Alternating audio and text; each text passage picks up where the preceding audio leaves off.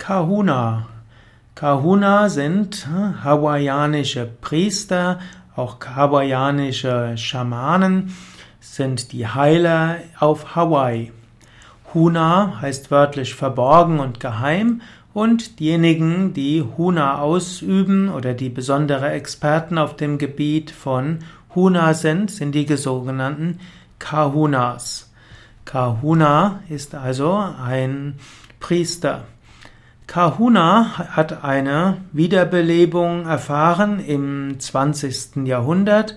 Huna wurde ja von den christlichen Missionaren hm, im 18. 19. Jahrhundert hm, letztlich bekämpft, aber die Kahunas haben weiter überlebt. Kahunas sind also heute diejenigen, die schamanische Praktiken lehren.